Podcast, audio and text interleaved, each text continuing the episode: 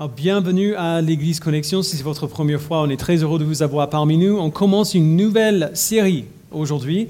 Euh, on, a- vient de terminer euh, notre petite série sur, quelques chapitres du livre de la Genèse. Euh, si vous êtes dans l'Église depuis un certain temps maintenant, vous savez que chaque année, on, fait, on fait une pause juste avant d'entrer dans les psaumes d'été. On passe tous les étés dans les psaumes. Et juste avant de le faire, on fait une, pause pour faire une courte série pour aborder des questions ou des domaines de croissance ou, de joie que nous avons traversés en tant qu'Église cette année passée. On n'a pas fait euh, euh, bah, l'année dernière parce qu'on était en confinement, il y avait un besoin particulier, donc on a fait le livre de Daniel ce qui était bien.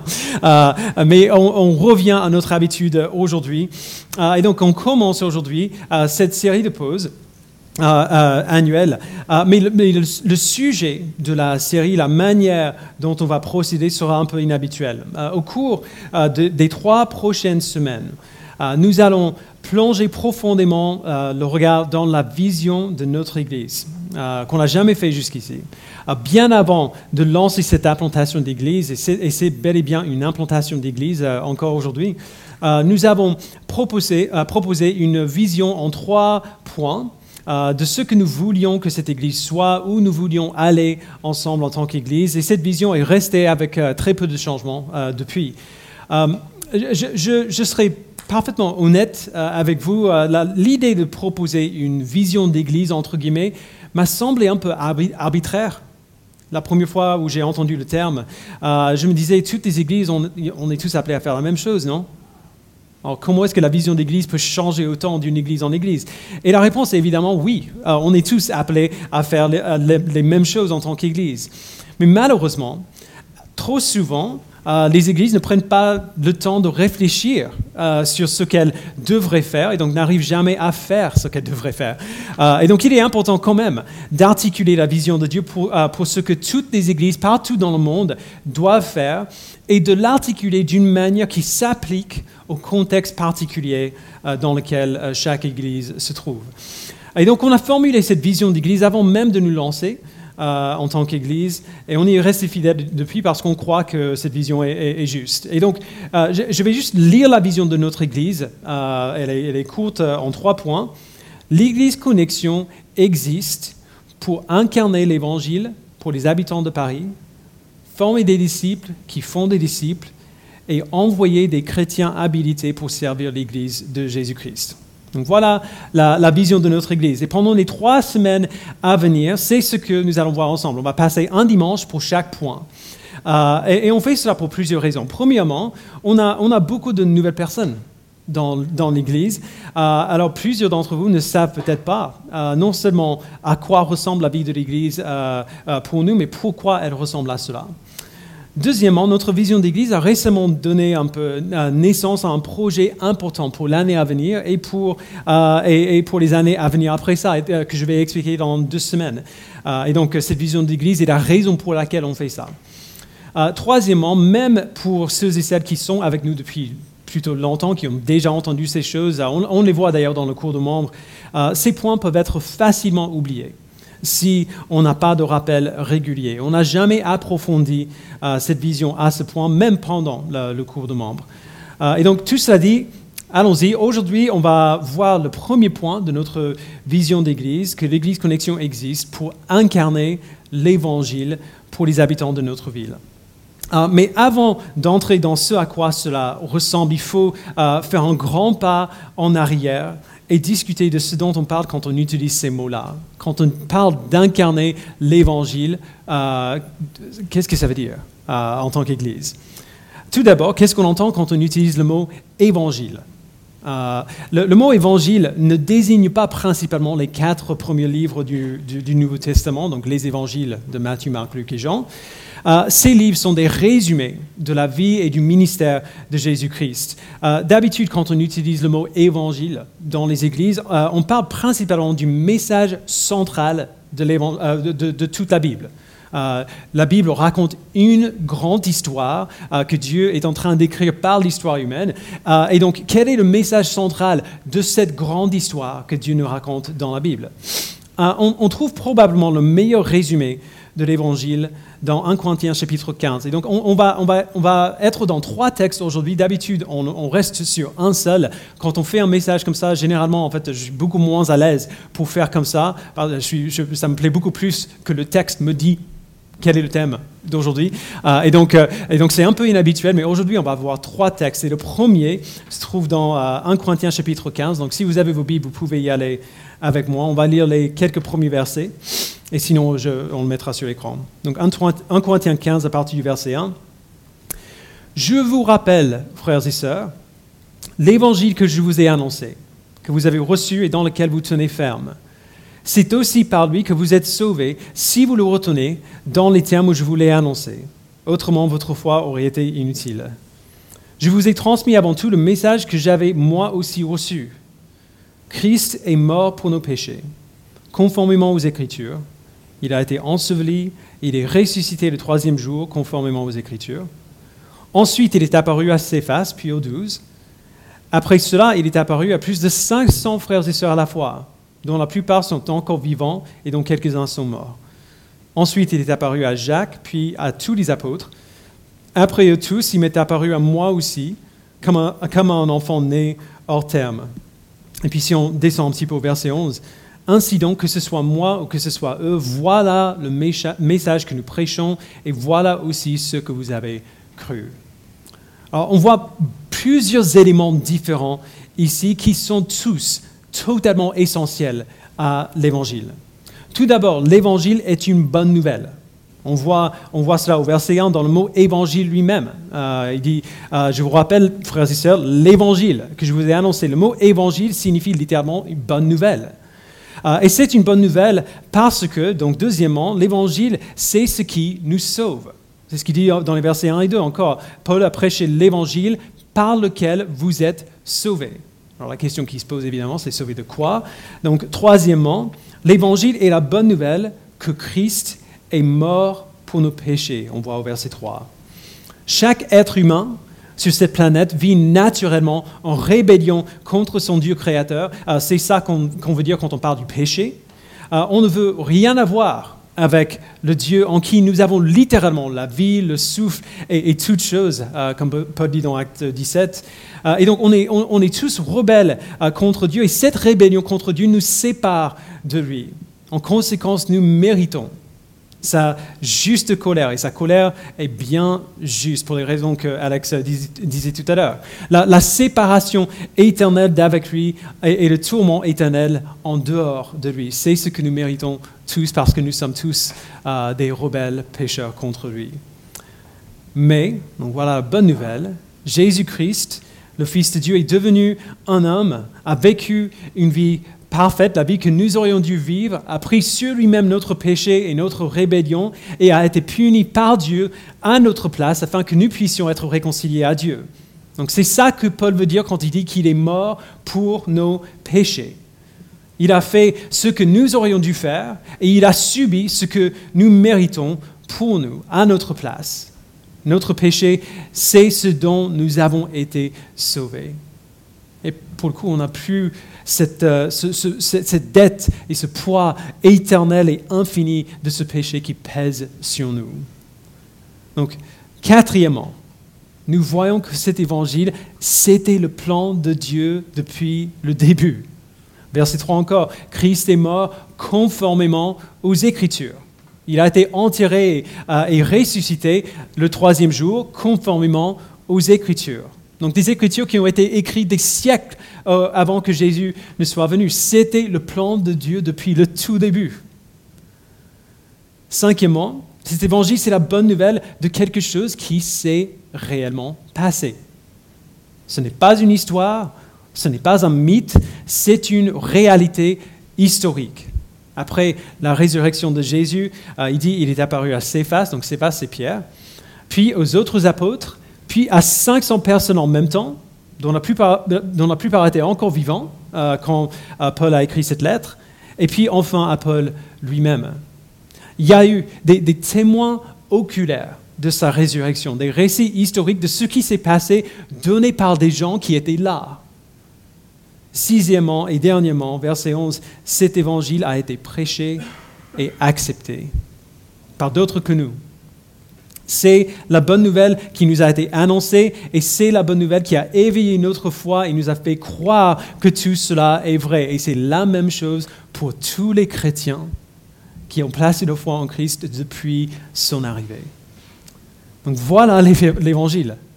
La bonne nouvelle de la vie, de la mort et de la résurrection de Jésus-Christ qui s'applique à nous. Alors maintenant, quel est le but de cet évangile. On, pourrait imaginer simplement que le but, c'est euh, que, nous allions au paradis euh, à notre mort. Paul n'entre pas trop dans les détails ici, mais nous voyons un but encore plus grand que celui-là, que, le but de nous faire venir au paradis euh, après notre mort, dans, dans le psaume 16, versets 9 à 11. Voici le roi David qui parle à Dieu et se réjouit du but final, donc le but euh, plus grand du salut de Dieu pour son peuple. Donc, euh, le psaume 16, verset 9, il dit C'est pourquoi mon cœur est dans la joie et mon esprit dans l'allégresse.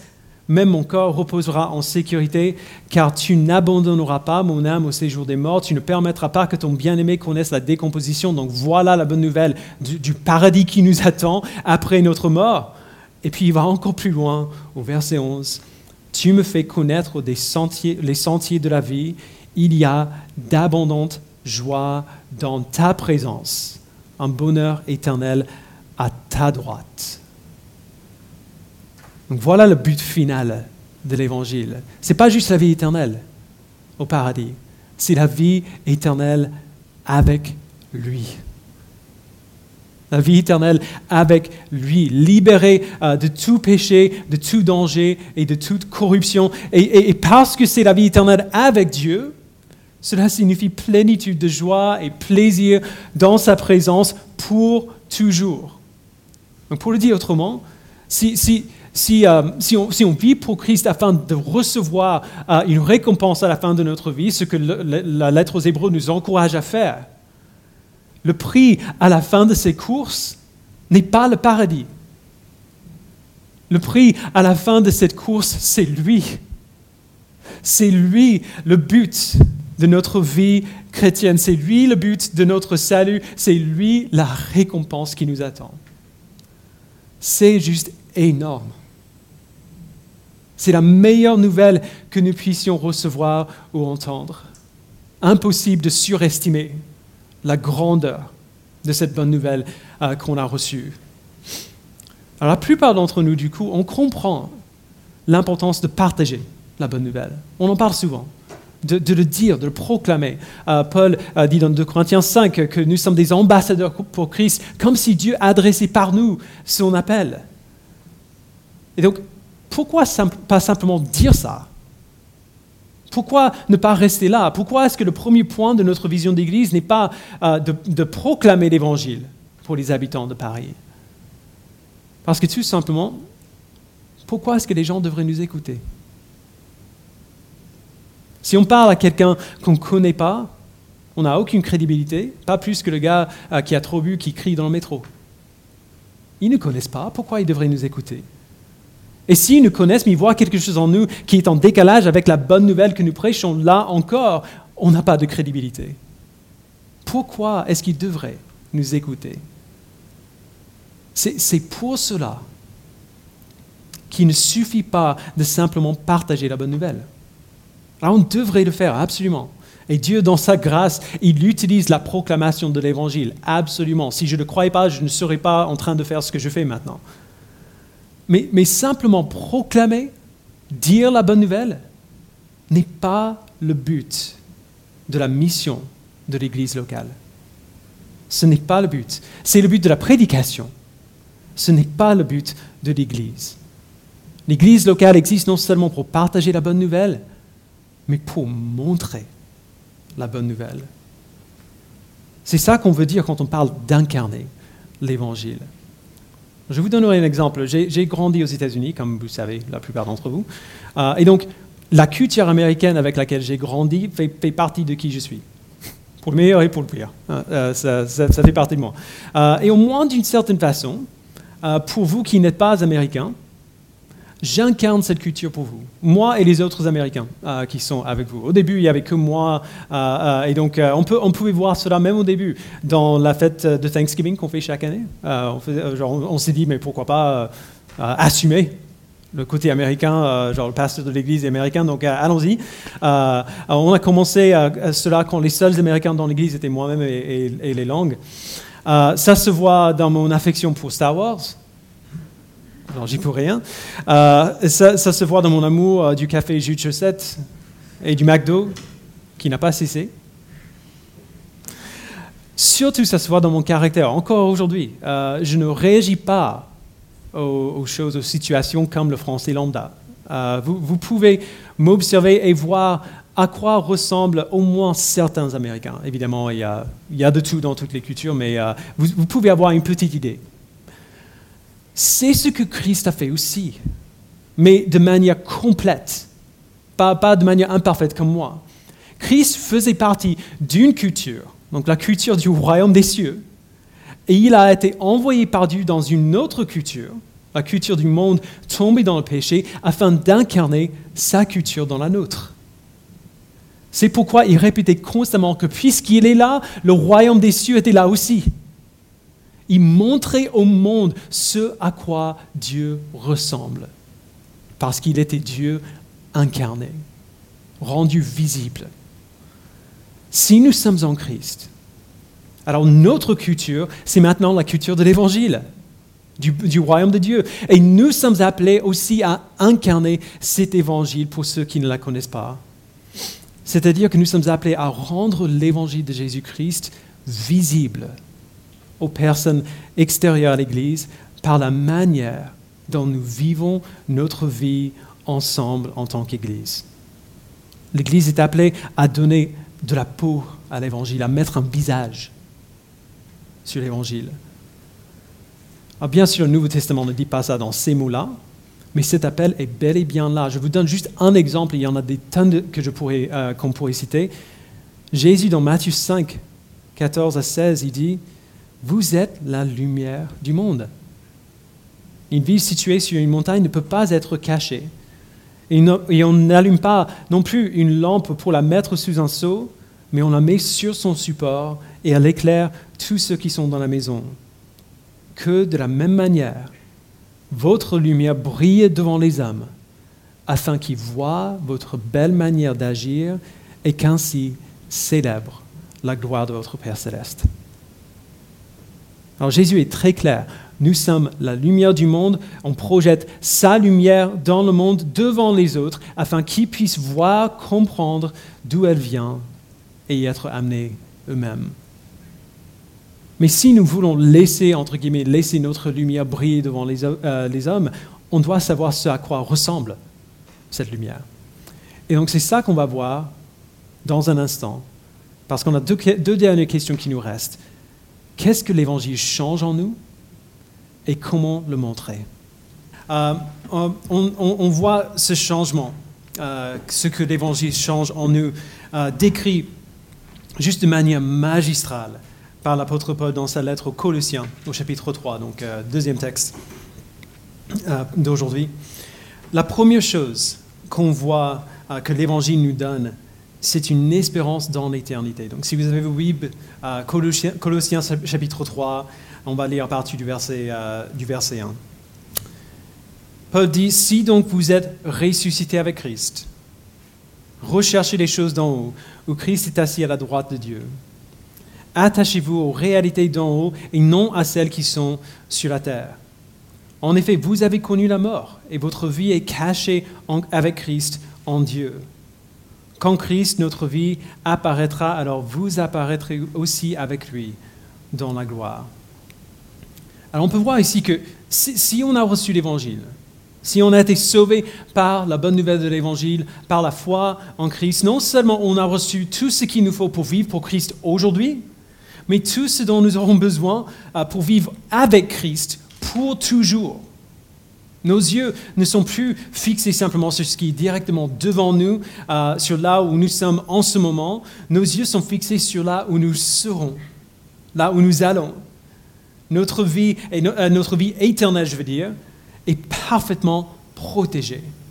Christ la protège. C'est ça, c'est ça qui veut dire quand il dit que notre vie est cachée en Christ euh, avec Dieu. Christ protège notre vie éternelle et s'assure que quand nous arriverons à la fin de cette vie sur terre, nous serons prêts à reprendre nos vies avec lui dans la gloire. La deuxième chose que l'Évangile nous donne, donc euh, premier, une espérance dans l'éternité, la deuxième chose que l'Évangile nous donne, ce sont de bonnes limites. Verset 5.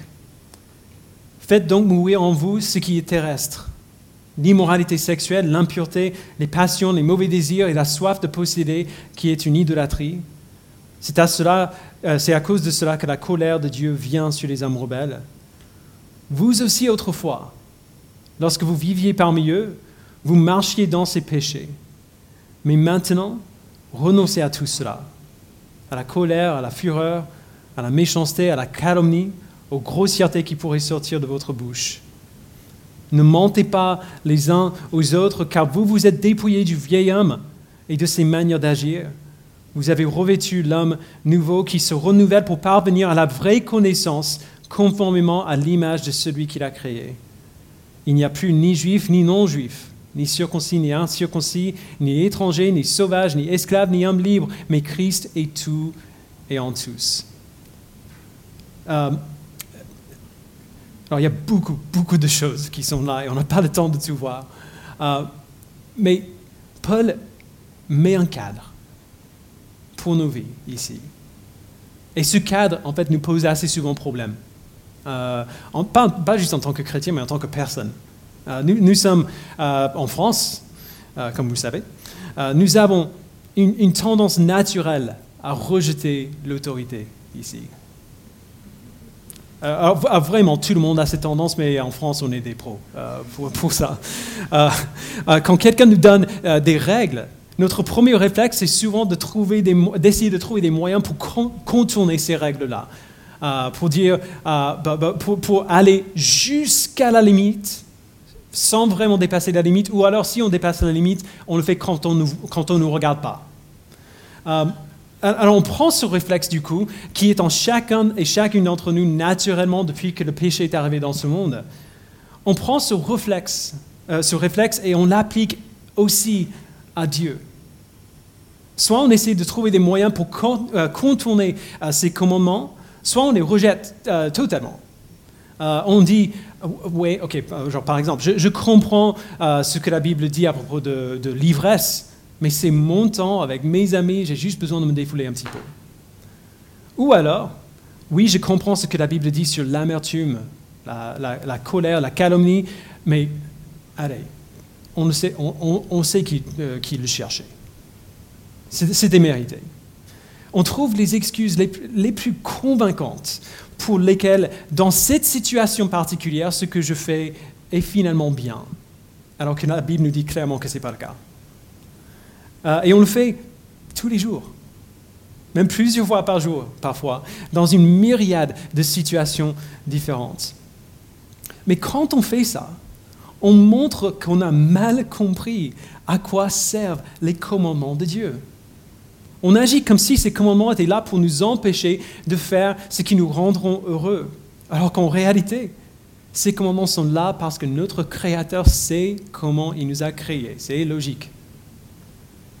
Et donc, il nous donne des commandements pour nous libérer afin qu'on soit aussi heureux, que possible en lui. Euh, Carmen Himes donne euh, cette, illustration. Elle dit Imaginez que votre communauté envisage de construire un nouveau terrain de jeu avec un accès public facile, juste à côté d'une rue très fréquentée. Ne serait-il pas étrange que quelqu'un s'énerve en disant que les enfants s'amuseraient beaucoup plus sur ce terrain de jeu s'il n'y avait pas de clôture pour les embêter? Non, mettre une clôture entre les voitures et les enfants, c'est juste logique. La clôture garantit que les enfants peuvent jouer librement sans se faire tuer. Les, limites que Dieu place sur nos vies sont bonnes pour nous. Elles nous empêchent de nous faire écraser par les conséquences de nos péchés. Il nous donne ces commandements parce qu'il nous aime. Et de plus, ces limites que Dieu place sur notre vie montrent aux gens qui vous regardent à quoi ressemble Dieu lui-même. Lorsque nous mettons de côté, comme Paul dit, l'immoralité sexuelle, l'impureté, les passions, les mauvais désirs, la soif de posséder, la, colère, la calomnie et, tout le reste, nous agissons comme Dieu lui-même. Quand nous mettons de côté ces choses-là, nous agissons comme Dieu lui-même parce que lui non plus ne, euh, ne les fait pas. Nous faisons ce que Dieu fait, nous apprenons à marcher comme Christ a marché et nous montrons cela au monde. Nous laissons notre lumière briller devant les hommes afin qu'ils puissent voir notre belle manière d'agir et rendre gloire à Dieu. Alors, l'Évangile nous donne l'espérance dans l'éternité, il nous donne de bonnes limites, et troisièmement, l'Évangile nous donne un caractère réordonné. Verset 12, on continue. Ainsi donc, en tant qu'être choisi par Dieu, saint et bien-aimé, revêtez-vous de sentiments de compassion, de bonté, d'humilité, de douceur, de patience. Supportez-vous les uns les autres, et si l'un de vous a une raison de se plaindre d'un autre, pardonnez-vous réciproquement. Tout comme Christ vous a pardonné, pardonnez-vous aussi. Mais par-dessus tout cela, revêtez-vous de l'amour, qui est le lien de la perfection. Que la paix de Christ à laquelle vous avez été appelés pour former un seul corps règne dans votre cœur, et soyez reconnaissants. Que la parole de Christ habite en vous dans toute sa richesse Instruisez-vous et avertissez-vous les uns les autres en toute sagesse par des psaumes, par des hymnes, par des cantiques spirituels. Chantez pour le Seigneur de tout votre cœur sous l'inspiration de la grâce. Et quoi que vous fassiez, en parole ou en acte, faites tout au nom du Seigneur Jésus-Christ, en exprimant par lui votre reconnaissance à Dieu le Père. Donc avant, Paul nous a donné des commandements négatifs. Ne faites pas ceci, euh, ceci et cela. Maintenant, il nous donne des commandements positifs.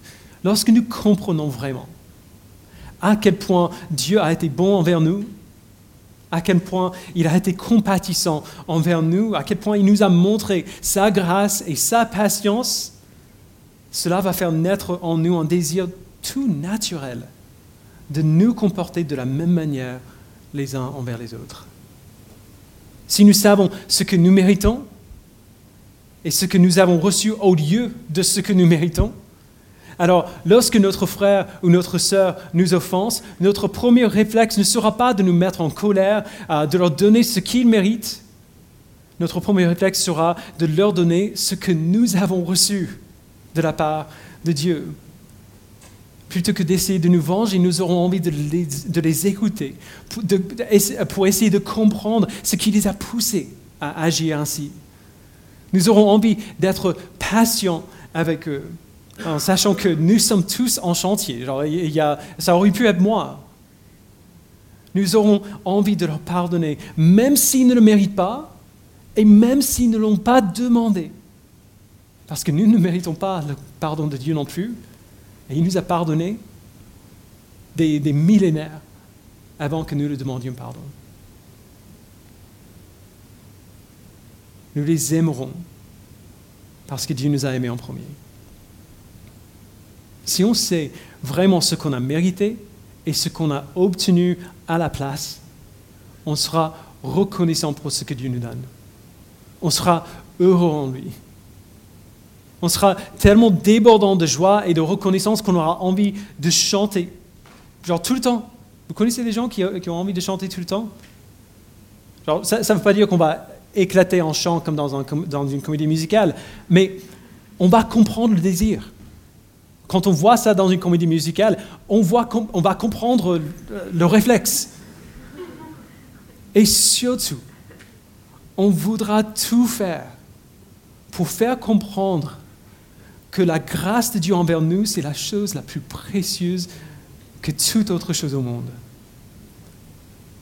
Vous voyez, l'évangile change absolument tout en nous. Il n'y a aucun coin de notre vie ou de nos cœurs qui n'est pas touché. Il change notre perspective, donc où, nous allons pour le reste de nos vies. Il change notre comportement, à, à quelles limites nous nous soumettons pour être aussi heureux en Dieu que possible. Et il change nos cœurs, quels sentiments nous avons envers Dieu et aussi les uns envers les autres. Alors, si je peux juste me permettre de dire un truc très évident, personne ne fait bien cela. Euh, je ne le fais pas euh, bien. J'ai même j'ai dû avoir une discussion euh, ce matin avec quelqu'un où j'ai eu besoin de demander pardon. Quelques minutes avant le culte. Personne ne fait bien ces choses. Je ne le fais pas, vous ne le faites pas non plus.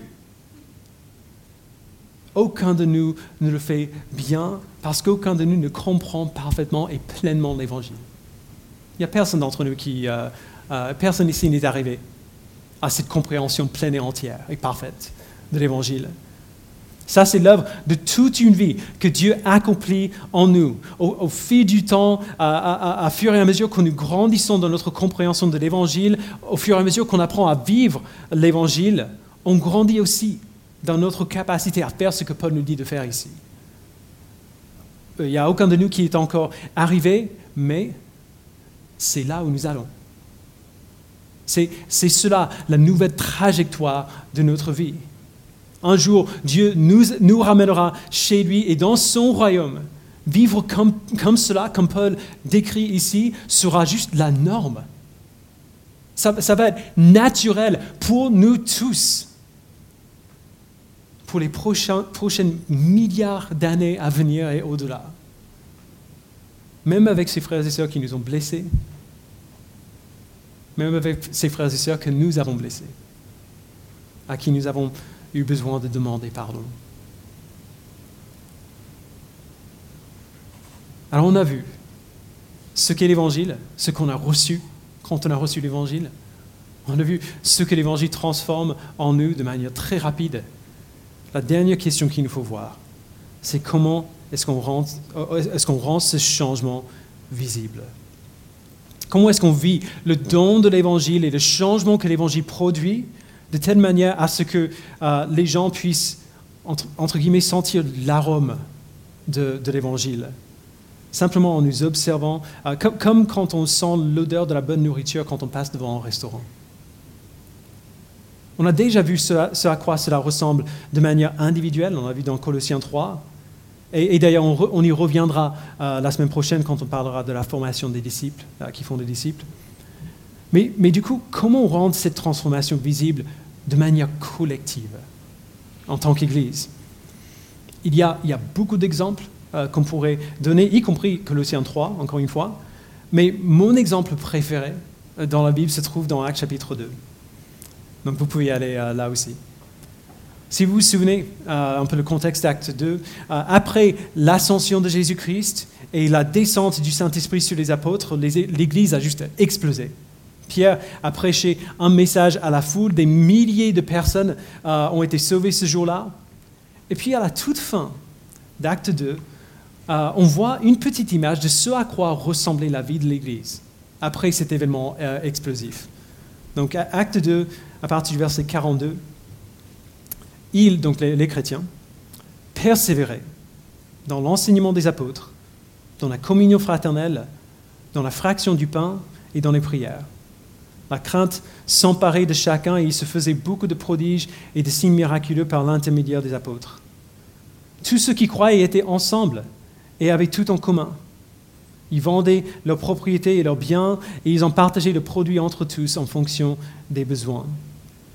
Chaque jour, avec persévérance, ils se retrouvaient d'un commun accord au temple, ils rompaient le pain dans les maisons, et ils prenaient leur nourriture avec joie et simplicité de cœur. Ils louaient Dieu et avaient la faveur de tout le peuple. Le Seigneur, le ajoutait chaque jour à l'Église ceux qui étaient sauvés. Alors, voici ce qui est vraiment surprenant dans ce passage. En tout cas, pour moi, euh, qui ai grandi dans l'Église et entendu euh, beaucoup de choses sur un peu comment ça devrait fonctionner. Les, choses que ces premiers chrétiens font dans ces passages semblent très, euh, très insulaires. Si vous voyez ce que je veux dire. Ils vivent ensemble, ils adorent ensemble, ils mangent ensemble.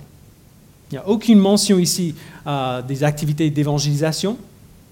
les, chrétiens euh, euh, euh, ne sortent pas dans la rue pour faire des questionnaires, pour distribuer, des tracts. Ils n'organisent pas des, réunions ou des concerts pour, attirer les gens à l'église. Donc, pas de pas d'événements, pas de fête de Thanksgiving ou, ou culte bah, comment on dit carol service voilà à Noël.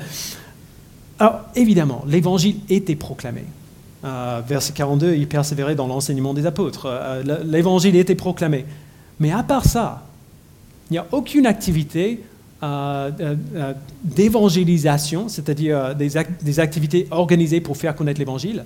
Rien de tout cela, on voit dans ce passage.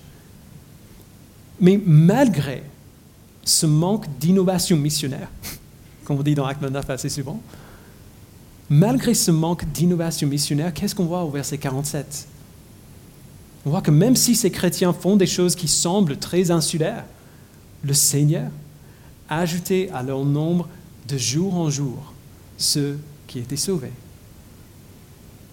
Leur vie communautaire, leur vie ensemble, était vécue d'une telle manière à, ce que, sans avoir besoin d'organiser des événements ou des activités particulières, les gens ont rencontré Jésus-Christ. Vous voyez, ça ne suffit pas de se contenter de l'évangélisation organisée et structurée. Alors évidemment, on doit faire cela, mais ce n'est pas là où l'évangélisation vraiment efficace a lieu bien, bien, bien souvent. L'évangélisation efficace a lieu lorsque la vie, les vies des chrétiens sont transformées par l'évangile, comme on l'a vu dans Colossiens 3, quand les chrétiens vivent ces vies transformées ensemble, c'est ce qu'on appelle la communion fraternelle, et lorsqu'ils font ces choses de telle façon à ce que cette communion fraternelle soit visible aux gens de l'extérieur.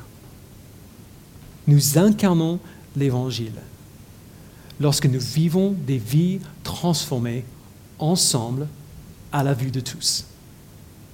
C'est cela qu'on entend quand on parle d'incarner l'Évangile nous ne pouvons pas nous permettre, euh, permettre que notre vie, euh, que notre vie ensemble se limite à ce que nous disons en ligne. Euh, on, a, on a vécu les défis de cela pendant le confinement et merci Seigneur, Dieu nous a fait grâce. Ce n'est pas à cela que devrait ressembler la vie de l'Église de manière ordinaire. Nous ne pouvons pas permettre que notre vie ensemble se limite à ce qu'on dit en ligne. Et d'ailleurs, entre parenthèses, je suis vraiment désolé, certains d'entre vous devraient arrêter de dire euh, quoi que ce soit en ligne. Euh, plus de commentaires, plus de posts, le monde serait meilleur pour cela parce que assez souvent, en fait, on ne montre pas ce qu'on pense montrer euh, quand on fait cela en ligne. Ça, c'est notre message, désolé. alors, on, ne peut pas laisser notre vie ensemble se limiter à ce qu'on dit en ligne ou même à ce qu'on fait dans ce bâtiment. Notre vie ensemble n'est pas ici. On ne peut pas attendre que les gens viennent vers nous. Genre, s'ils ne savent pas ce qui leur manque, ils ne sauront pas où aller pour le trouver. Si les gens vont voir notre vie ensemble, nous devons emmener cette vie dehors. Dans la ville, chez les uns et chez les autres, dans les restos, dans les cafés, dans les jardins et, et sur les quais de Seine. On doit absolument emmener notre vie ensemble dehors. Alors comment on fait ça? J'hésitais même de donner des exemples, parce que je n'aimerais pas à ce qu'on soit figé sur quelques exemples seulement et, qu'on garde les yeux fermés euh, contre genre, toutes les autres possibilités euh, qu'on a. Il y a plusieurs moyens qui sont déjà à notre disposition et que nous faisons déjà. Des efforts d'évangélisation, on en parlait tout à l'heure, du travail social euh, dans la ville, euh, des événements qu'on peut organiser et, plein d'autres choses encore, d'autres choses auxquelles on n'a même pas pensé encore. Euh, ce sont de bonnes choses. Alors, s'il vous plaît, ne m'entendez pas dire qu'il faut arrêter ces choses-là. Il faut les faire, elles en valent la peine, absolument. Mais quand même, il faut reconnaître que ces choses toutes seules ne suffisent pas. Ce n'est pas suffisant. Aucun ministère ne suffit. Aucun ministère, bah, un ministère suffit pour donner de l'aide à certains, oui, mais aucun ministère ne suffit pour accomplir la mission de l'Église d'incarner l'Évangile dans le monde.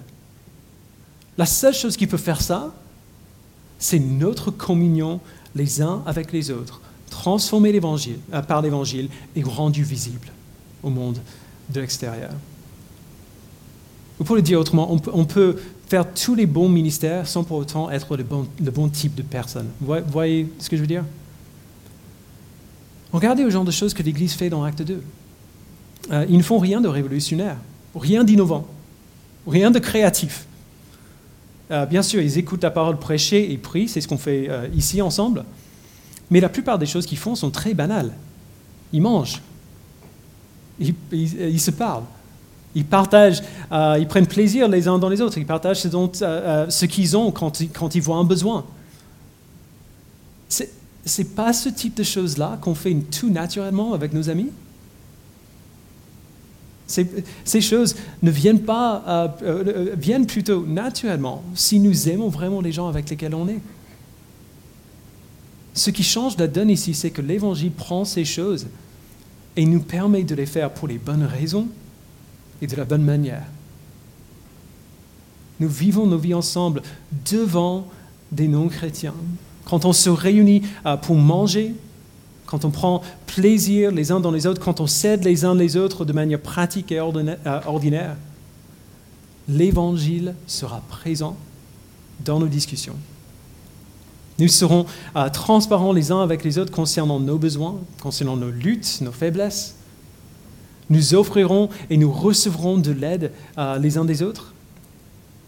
Et cet amour, cette aide, cette, patience et, cette ouverture sont incroyablement puissants pour ceux qui regardent cela et qui savent, parce qu'on le dit, pourquoi on agit comme ça, pourquoi on se comporte, ça, euh, euh, on se comporte comme cela ensemble, pourquoi on est comme on est. C'est exactement ce comportement et ce résultat dont Jésus parlait dans, euh, dans Jean 13, 35, c'est à cela que tous reconnaîtront que vous êtes mes disciples si vous avez de l'amour les uns pour les autres. Euh, il y a quelques années, certains ici s'en souviendront, euh, et je termine avec ça. Euh, mon, frère Jérémy est venu vivre avec nous pendant deux mois. Il traversait une période difficile dans sa vie, il ne vivait pas pour Christ et, et avait besoin de s'éloigner d'un environnement dangereux aux États-Unis. Donc il est venu, euh, il est resté chez nous deux mois, il dormait sur notre canapé pendant deux mois, c'est super. Et pendant qu'il était ici, il venait à l'église euh, avec nous. Il a appris à connaître certains, d'entre vous. Mais il y a une chose qui s'est passée, euh, une chose en particulier qui l'a beaucoup bouleversé. Et c'est encore la chose dont il parle. Quand il parle de son temps avec nous, c'est toujours, de cela qu'il parle certains gars de l'Église, donc un, groupe euh, euh, de, gars, savaient que notre grand frère Hervé, euh, vous, le verrez entre les deux cultes et, pendant le deuxième, certains gars de l'Église savaient que Hervé avait besoin de faire quelques réparations chez lui, dans sa cuisine, peinture, des, petits, des petits trucs comme ça. Et donc ces gars ont décidé qu'un samedi, ils, ils iraient chez Hervé euh, et, il ferait ces réparations pour lui, juste pour, euh, le bénir, pour lui faire du bien. Et ils ont invité mon frère à les accompagner. Euh, pendant que mon frère était là, pendant qu'il peignait, pensait et faisait d'autres choses, en fait, ce que vous, selon vous, vous, peut-être, vous ne vous êtes peut-être pas rendu compte, c'est que surtout il écoutait. Il, il vous regardait il vous observait. Il regardait euh, aux gens qui étaient là pendant qu'ils faisaient ces choses complètement ordinaires ensemble. Et il était juste terrassé par l'expérience, par la manière dont ces hommes se parlaient les uns aux autres. Dans, pas mal de choses, en fait, il ne comprenait même pas. Il parlait anglais avec lui, euh, mais, mais même s'il ne comprenait pas, il voyait le rapport qu'il y avait les uns avec les autres. Mon frère a beaucoup d'amis, il connaît énormément de monde, mais il n'avait jamais eu des relations comme ça. Il n'avait jamais, jamais eu d'échanges comme ces échanges-là. Vous voyez cet acte simple de générosité envers quelqu'un d'autre, auquel mon frère a été invité à participer lui a montré l'Évangile d'une manière que les centaines de prédications qu'il a entendues dans sa jeunesse n'ont pas fait. Ce n'est pas, pas que, que, que ce dont je parle, c'est mieux que la prédication de l'Évangile, mais c'est très différent. C'est très différent.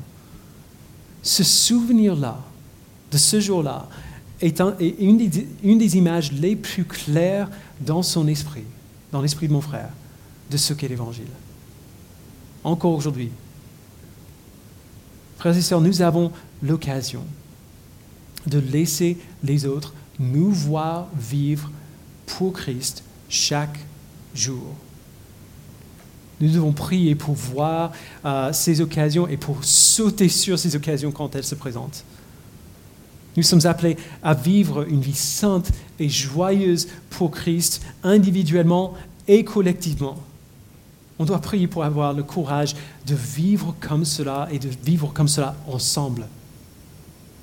Alors faites ce qui est devant vous. Accueillez les nouveaux. Si vous voyez quelqu'un qui est seul ici, ne continuez pas avant de leur parler et d'apprendre à les connaître un petit peu. Passez du temps ensemble. Les gens me posent souvent la question euh, comment est-ce que je peux euh, les nouveaux, comment est-ce que je peux servir dans l'Église? Et je dis toujours la même chose passez du temps avec les gens. Genre, trouvez un groupe de communauté, apprenez à connaître euh, des frères et sœurs et, et passez du temps avec eux. Encouragez-les dans l'Évangile, dans les choses totalement ordinaires de la vie.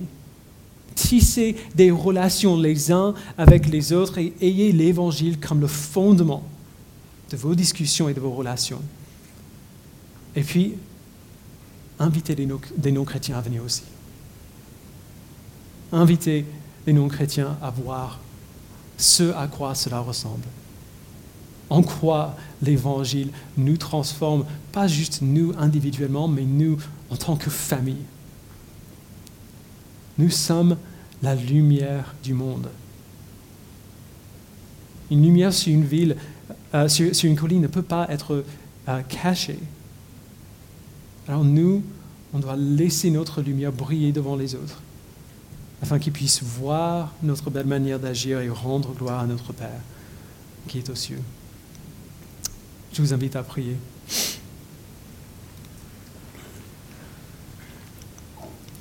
Père, c'est une tâche